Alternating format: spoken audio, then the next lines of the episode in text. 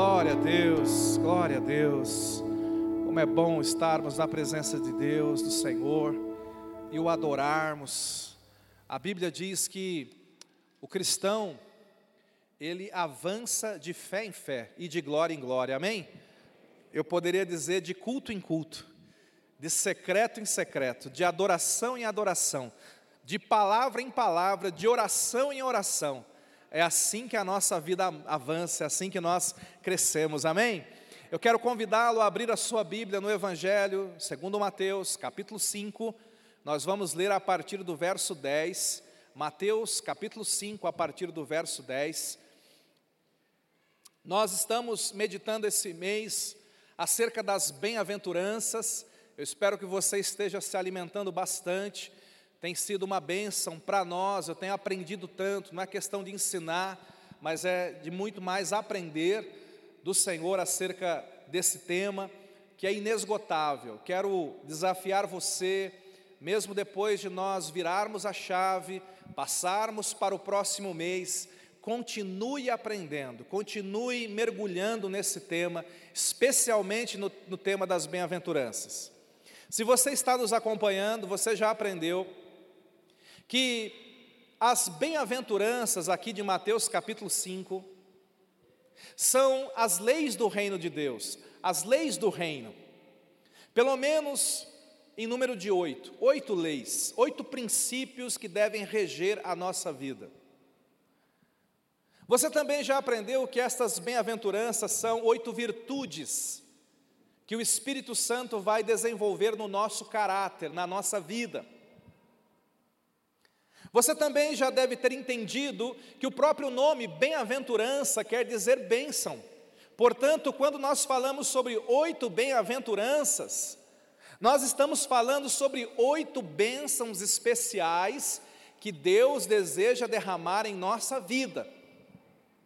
E você também já entendeu que estas bênçãos especiais não são derramadas em qualquer dia da nossa vida, não são derramadas em qualquer momento na verdade, o Senhor Jesus aqui, ele mostra oito tipos de situações, oito testes, oito momentos da nossa vida que, se nós respondermos bem, respondermos corretamente, nós vamos receber aquela bem-aventurança, aquela bênção especial da parte de Deus. E olha, são oito testes profundos mesmo, de verdade, desafiadores. Nós também compreendemos que estas oito bem-aventuranças, ou estes testes, estes momentos, são, são momentos em que nós vamos decidir se nós vamos subir de nível, ou vamos continuar como estamos, ou infelizmente vamos regredir. Estes testes são momentos decisivos na nossa vida. É como se Deus dissesse: Olha, ao longo da sua vida, você vai ser avaliado de oito maneiras diferentes. E toda vez que você for avaliado, se você passar no teste, você vai para o próximo nível. Os irmãos estão entendendo isso?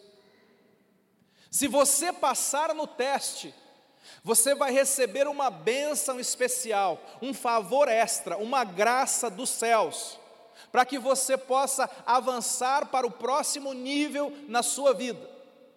E o que nós percebemos é que muitos de nós falhamos nestes momentos decisivos. Essa é uma das razões pelas quais existem pessoas que ficam estagnadas por anos em algumas áreas da sua vida. Essa é uma das razões pelas quais algumas pessoas chegam a retroceder em algumas áreas da sua vida, porque no, nos momentos de teste, nos momentos em que chega a prova, ao invés de responder bem e ganhar a sua porção de bem-aventurança, essas pessoas respondem mal. E hoje eu quero me dirigir a você falando da última, da oitava bem-aventurança. O tema dessa mensagem é abençoe os que te perseguem. Fala isso para quem está do seu lado. Abençoe os que te perseguem. Ah, é tão gostoso falar isso para os outros, não é, querido? Ruim é falar isso para a gente, né? Ruim é falar no espelho. Ruim é eu falar assim: pegue o seu espelhinho e diga assim para você mesmo: abençoe os que te perseguem. Como eu disse, essas bem-aventuranças são situações de teste, e não é fácil quando nós somos perseguidos. Não é fácil quando existem pessoas ciumentas, invejosas, pessoas que desejam o mal, pessoas que, que tentam puxar o teu tapete, pessoas que vêm contra você, que te cercam, pessoas que falam mal de você pelas costas. Pastor, mas isso não pode acontecer na vida de um cristão. Não só, não só pode, como deve. Pegou aí? Deixa eu desconstruir uma coisa para você. Como cristão, nós não devemos perseguir ninguém. Mas Jesus deixou claro que, como cristãos, nós seremos perseguidos. João capítulo 15 projeta para a gente, João capítulo 15, verso 18 até o 20. Olha, do 18 ao 20 o que está escrito lá. Jesus falando: Se o mundo vos odeia, sabei primeiro Sabei que, primeiro do que a vós outros, me odiou a mim. Verso 19: Se vós fosseis do mundo, o mundo os amaria, amaria o que era seu. Como todavia não sois do mundo, pelo contrário, dele vos escolhi, por isso o mundo vos odeia. Verso 20. Só a metade desse versículo. Lembrai-vos da palavra que eu vos disse. Fala para quem está do seu lado. Você tem que lembrar de uma coisa. Você que me assiste, você tem que lembrar de uma coisa: lembrai-vos da palavra que eu vos disse, não é o servo maior do que o seu senhor. Se me perseguiram a mim, também perseguirão a vós outros. Está entendendo isso, irmãos? Então você tem que, em primeiro lugar, desconstruir essa ideia moderna, essa ideia da nossa geração de que eu tenho que ser popular. Tem muitas pessoas que, que caíram no engodo da popularidade. Tem gente, outro dia eu estava lendo uma reportagem que dizia o seguinte: já existem pessoas viciadas em likes.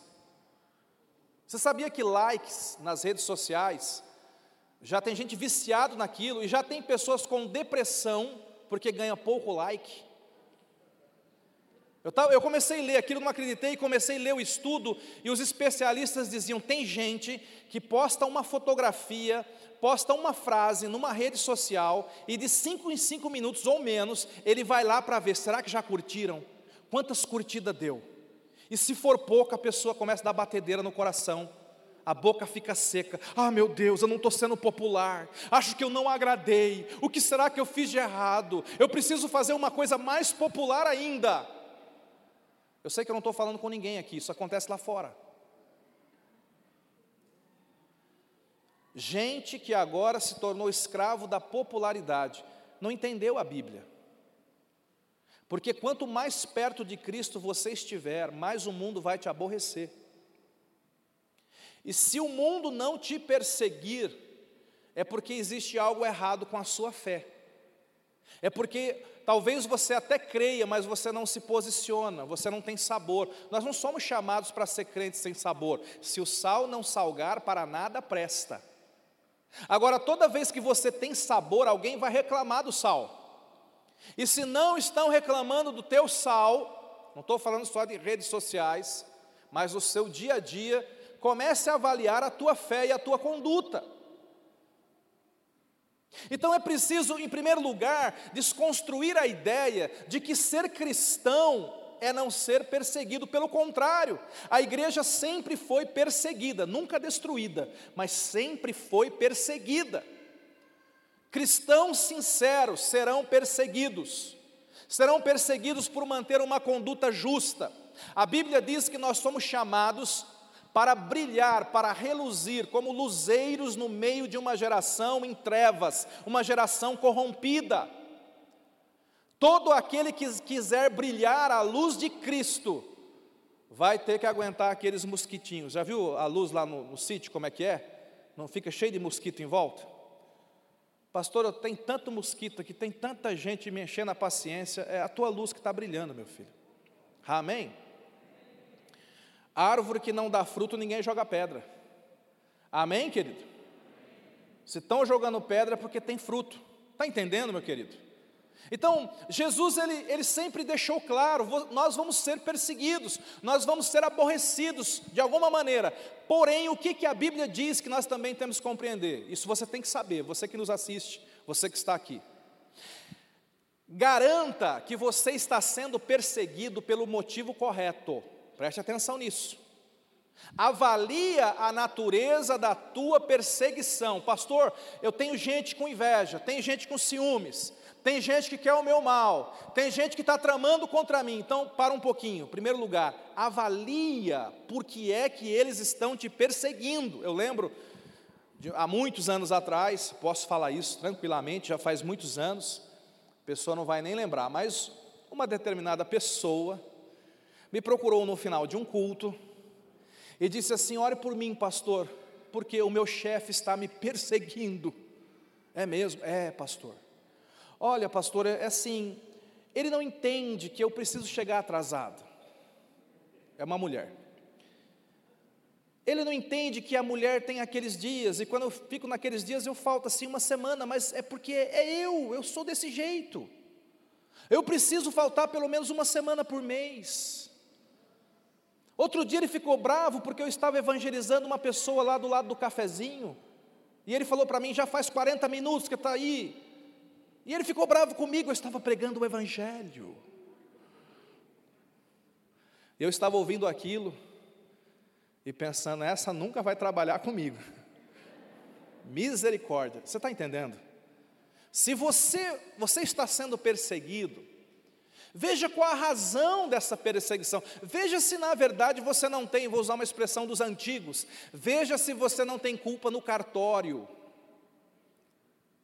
Porque se você tiver culpa no cartório, o melhor é você se arrepender, se quebrantar, mudar a tua conduta, ir até a pessoa, pedir perdão, fazer todo esse caminho de restauração. Olha o que diz a palavra de Deus, 1 Pedro, capítulo 4, versículo 14 em diante. É importante lançar essa base para que a gente prossiga na mensagem. 1 Pedro, capítulo 4, verso 14 em diante. Olha o que diz ali, projeta para a gente. Se pelo nome de Cristo sois injuriados, bem-aventurados sois, porque sobre vós repousa o Espírito da glória de Deus. O Espírito da glória de Deus repousa sobre aquele que é injuriado pelo nome de Cristo. Diga assim, pelo nome de Cristo. Pastor, estou sendo perseguido porque sou crente. Glória a Deus por isso. Pastor, estou sendo perseguido porque sou sou pró Jesus. Glória a Deus por isso. Sou pró vida. Glória a Deus por isso. Sou pró família. Glória a Deus por isso. Está tá sendo perseguido por motivos bons. Aleluia. Glória a Deus. Agora olha o que diz verso 15 e 16. Não sofra, porém, nenhum de vós como assassino, ladrão, malfeitor, e olha, essa última aqui é para arrepiar, né?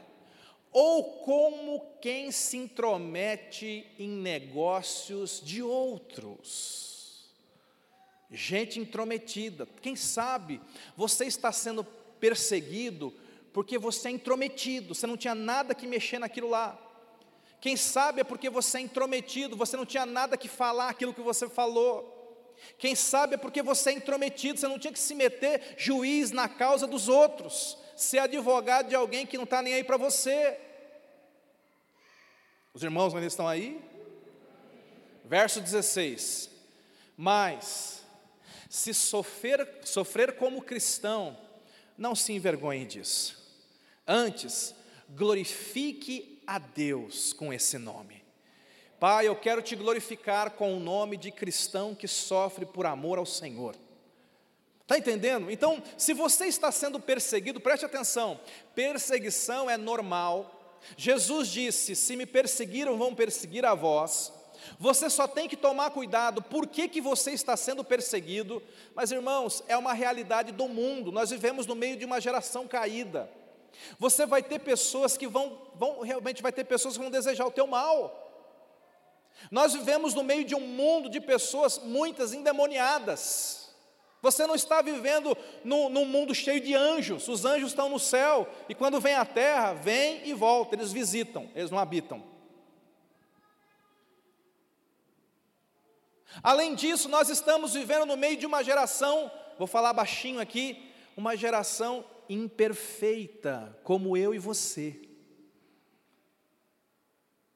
Que às vezes é até, aquela pessoa é até bem intencionada, mas erra mesmo assim, falha mesmo assim, e pode te prejudicar, pode danificar a tua vida, mesmo tendo boas intenções no coração. Você tem que entender essas coisas. Agora vamos voltar para Mateus. Mateus capítulo 5, verso 10 e 12, a 12. Olha o que diz lá. Já li, quero ler de novo com você.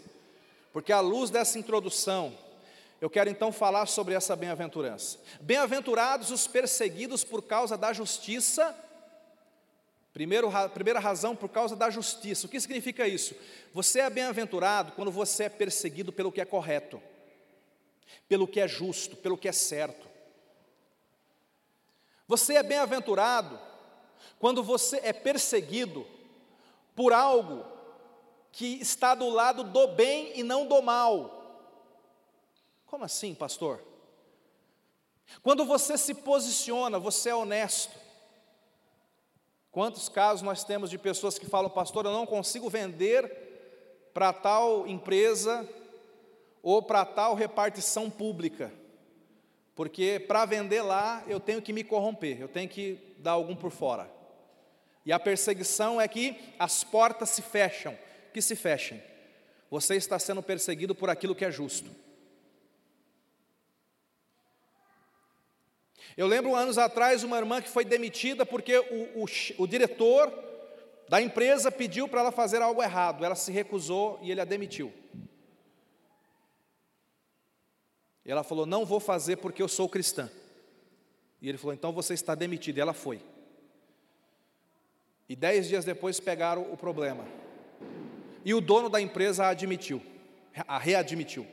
Demitiu aquele diretor e readmitiu aquela irmã. E a honrou. E disse: Eu preciso de alguém assim como você. E adivinha quem sentou no lugar do diretor? Pastor, mas e se ela não fosse readmitida? E se ela não fosse promovida a diretora, ela ainda assim seria bem-aventurada e Deus teria muito mais para ela lá na frente, porque ela foi perseguida por causa da justiça. Ela foi perseguida por causa daquilo que é justo, daquilo que é bom, daquilo que é honesto, daquilo que é amável, daquilo que é de boa fama. E se você tiver que ser perseguido por algo, seja perseguido por isso. E quando for, se regozije no Senhor. O caráter das pessoas que te perseguem, se for um caráter mau, é a prova de que você está do lado certo. Versículo 11: Bem-aventurados sois quando por minha causa, agora não é só porque você age bem, você também pode ser perseguido por causa de Cristo, por causa de Jesus. Bem-aventurados sois quando por minha causa vos injuriarem, vos perseguirem, mentindo, disserem todo mal contra vós. Deixa eu te preparar, preparar o teu coração aqui.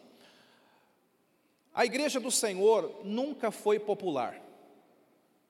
Desde o nascimento da igreja no primeiro século até hoje. E tem pessoas que têm a ilusão de que a igreja vai ter que ser popular, não vai. Quando você hoje olha os meios de comunicação, não é só no Brasil, é no mundo, redes sociais, mas a imprensa oficial. Muitos formadores de opinião, eles têm rótulos para a igreja. Para eles, todo cristão é um tapado, todo cristão é um retrógrado, todo cristão é um religioso hipócrita, todo cristão, eles gostam dessa, é um falso moralista porque pregam uma moralidade que não existe, porque eles não têm moral. E tem de fato pessoas que pensam que a gente tem que viver para mudar essa, essa opinião do mundo. Escute, o mundo nunca vai nos amar. Irmão, entenda essa verdade: o mundo nunca vai nos amar. O mundo vai nos perseguir, a igreja nasceu em perseguição, e quando você lê o livro de Apocalipse, você percebe os últimos dias, e nós estamos nos aproximando dele, vão ser dias de muito mais perseguição ainda. Quando você diz que é cristão, você atrai perseguição sobre a tua vida. Se você faz um teste, você posta na rede social assim: amai uns aos outros, assinado Buda, um monte de curtida. Ai, como você é espiritual, você é evoluído. Posta assim: amai uns aos outros, Allan Kardec.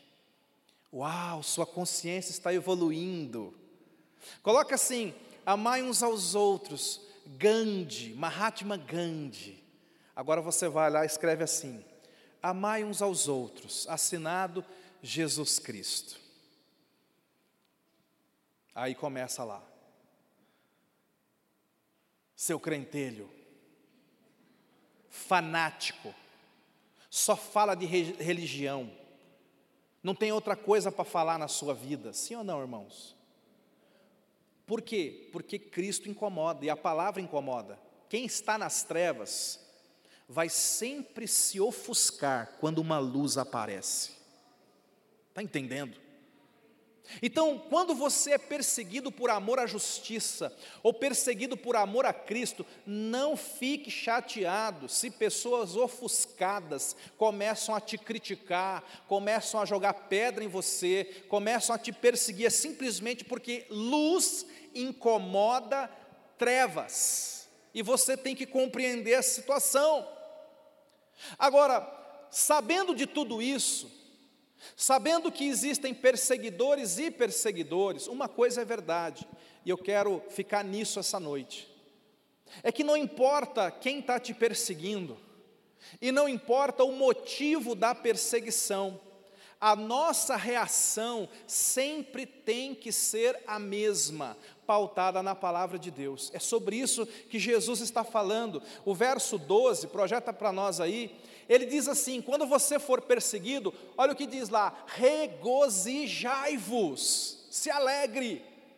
Às vezes você é perseguido e você fica triste, você é perseguido e você se abate, alguém fala algo contra você e você fica chateado, pois vá até a Bíblia, vá até Jesus, ele está dizendo: não. Se começarem a te perseguir, regozije-se, exulte, quer dizer, pule de alegria porque é grande o vosso galardão nos céus, pois assim perseguiram os profetas. Se nós avançarmos um pouquinho, aqui em Mateus capítulo 5, e nós formos até o 43 em diante, Jesus aprofunda ainda mais isso. E ele diz assim, Mateus capítulo 5, verso 43: Ouvistes o que foi dito: amarás o teu próximo e odiarás o teu inimigo. Verso seguinte: Eu, porém, vos digo, agora é forte, hein? Amai os vossos inimigos. Para aí, para aí, pastor, agora o senhor pegou pesado. Eu não vou conseguir amar os meus inimigos. Eu sei que não.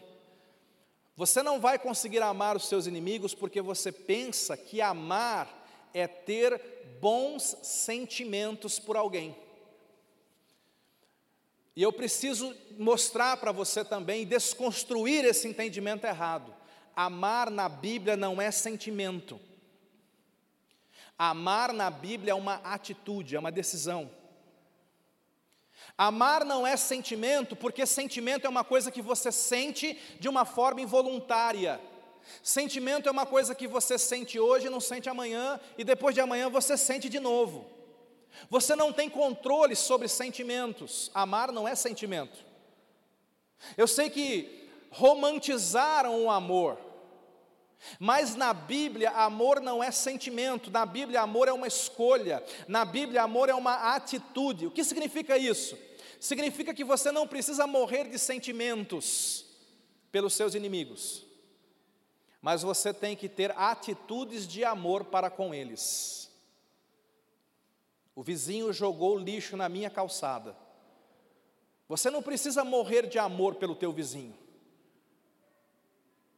Faça uma torta, jogue na cara dele, não. Faça uma torta e leva lá de presente para ele. Você não, não, não precisa ter, morrer de, de sentimentos por ele, mas você faz uma atitude de amor que o envergonha ou quem sabe que o desperte, ou quem sabe que mude o conceito que ele tem de você, e dessa forma você vence o mal com o bem. Você soube que alguém falou mal de você, aquela pessoa mentiu, aquela pessoa te caluniou, aquela pessoa disse que você é desonesto, que você não presta, e aí, na primeira oportunidade que alguém chega e te pergunta, viu, o que você tem a me dizer daquela pessoa?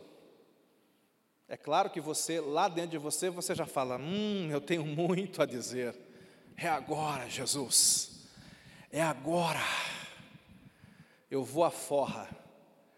Esse é o momento do teste da bem-aventurança.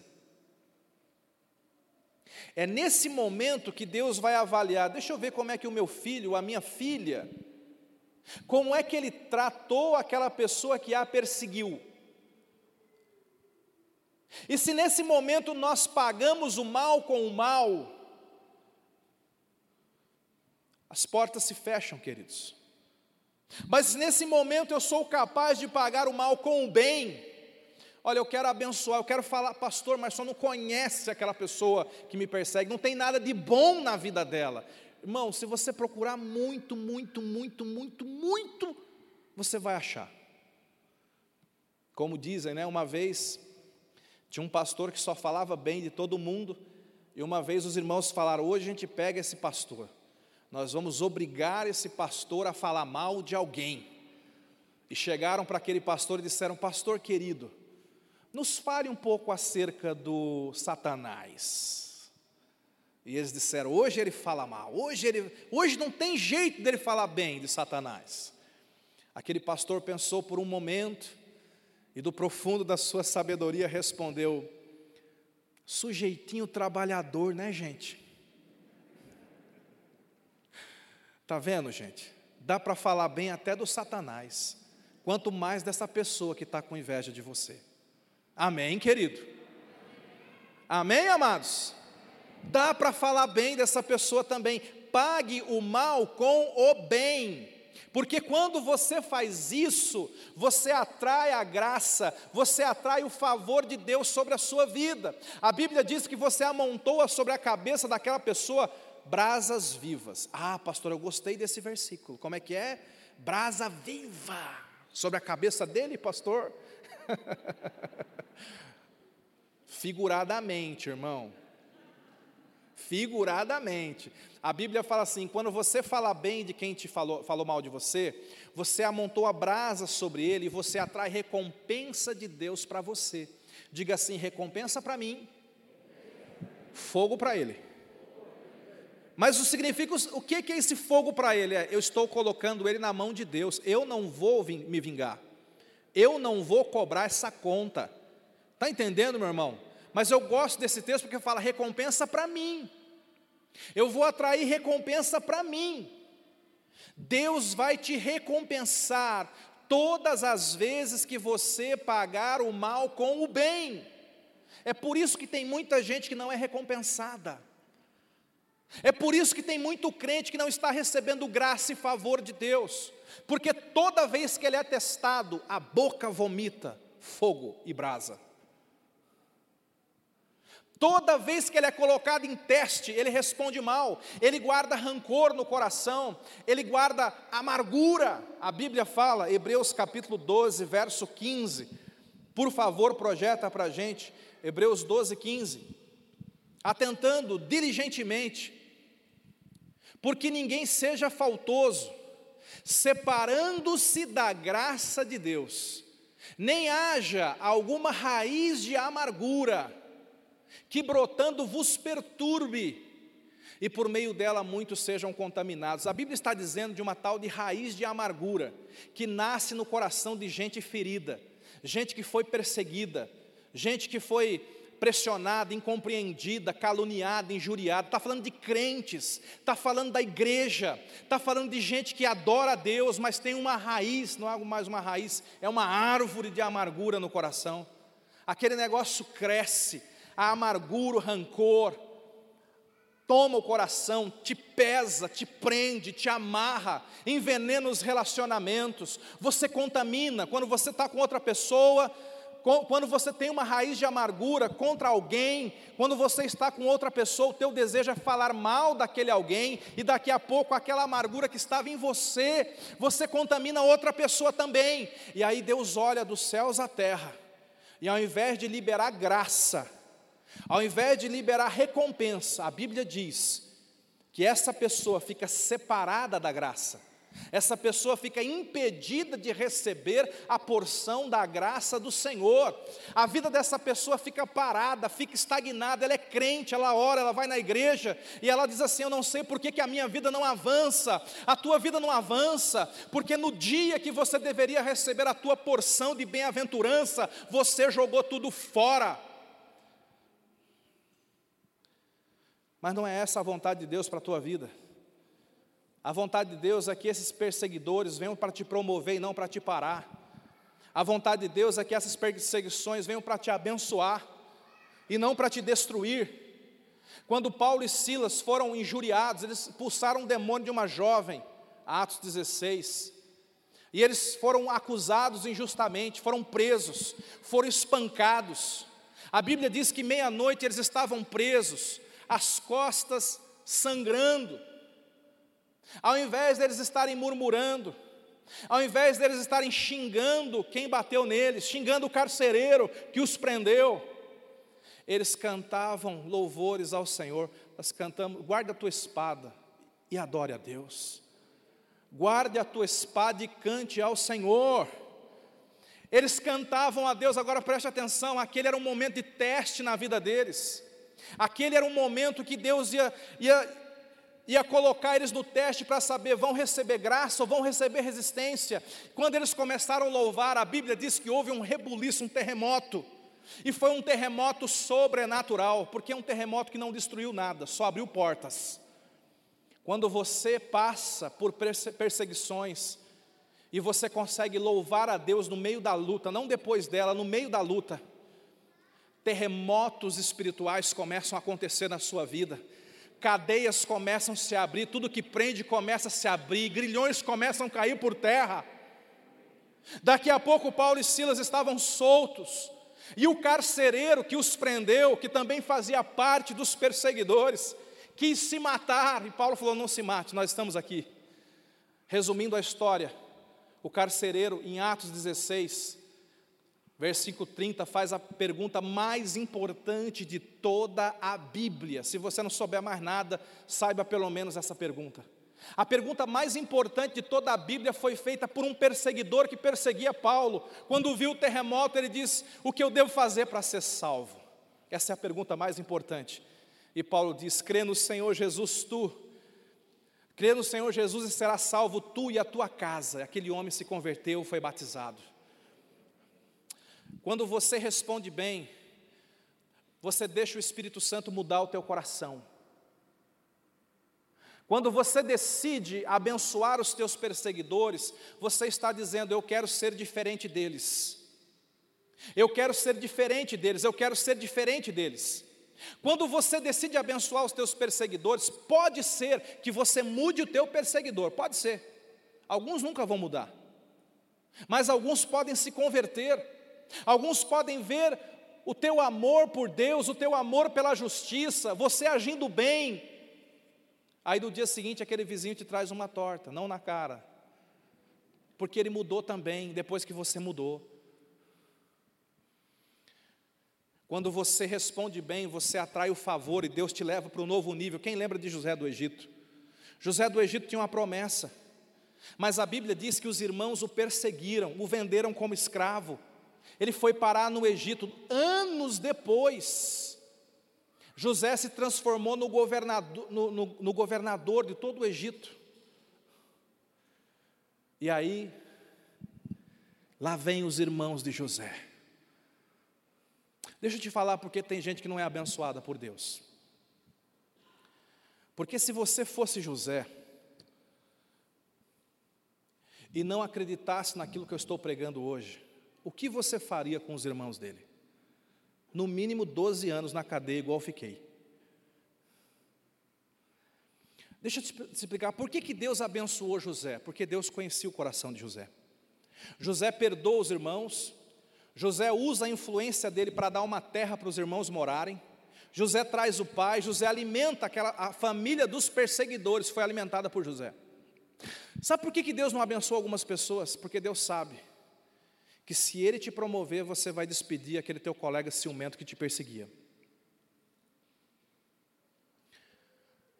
Deus sabe que se ele te der aquele carro que você quer, você vai passar toda semana na frente da casa daquela pessoa que te importunava, ainda buzinando. Deus sabe que se ele te abençoar, você pode usar a tua influência, o teu cargo, a tua prosperidade para responder mal às pessoas que te perseguiram. E eu pergunto: Deus pode te abençoar? Você vai abençoar os teus perseguidores, como José fez. Olha, Davi. Davi foi ungido para ser rei, mas tinha um rei. E o rei Saul começou a ter ciúmes de Davi, começou a perseguir Davi. A Bíblia diz que Davi morava no palácio, Davi tocava harpa para alegrar o rei. E o rei pegava a lança para matar o Davi.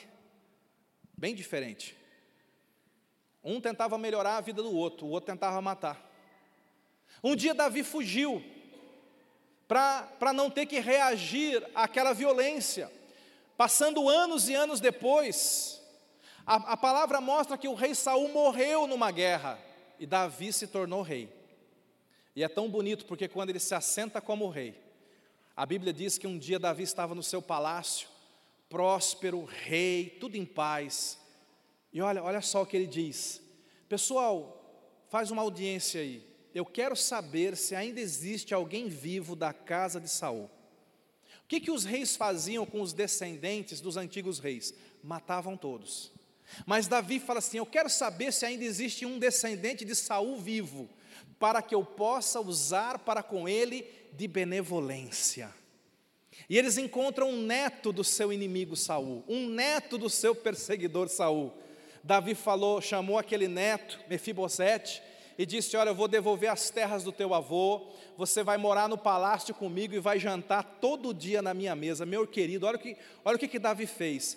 Eu vou jantar com o neto do meu inimigo toda noite, e eu quero ser bom para ele.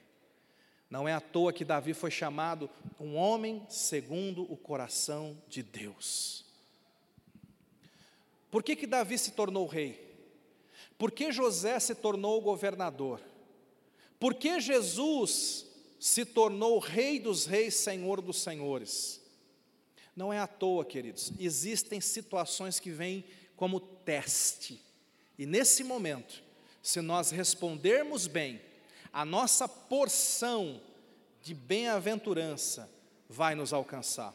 Gênesis capítulo 41, versículo 52, estou finalizando, Gênesis 41, 52, olha o que diz lá, falando sobre o nascimento dos filhos de José no Egito, nasce o primeiro, e quando nasceu o segundo, quando nasceu o segundo filho, chamou-lhe Efraim, pois disse, eu gosto dessa frase de José.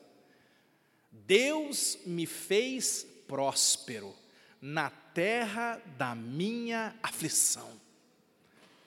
Foi no momento de aflição, de perseguição, ele está dizendo: tudo aquilo que veio para me destruir, Deus transformou em prosperidade, em bênção. Mas por que, que Deus fez isso? Porque José respondeu bem. Amém, queridos? Eu quero que nesse momento você feche os teus olhos enquanto o grupo sobe aqui.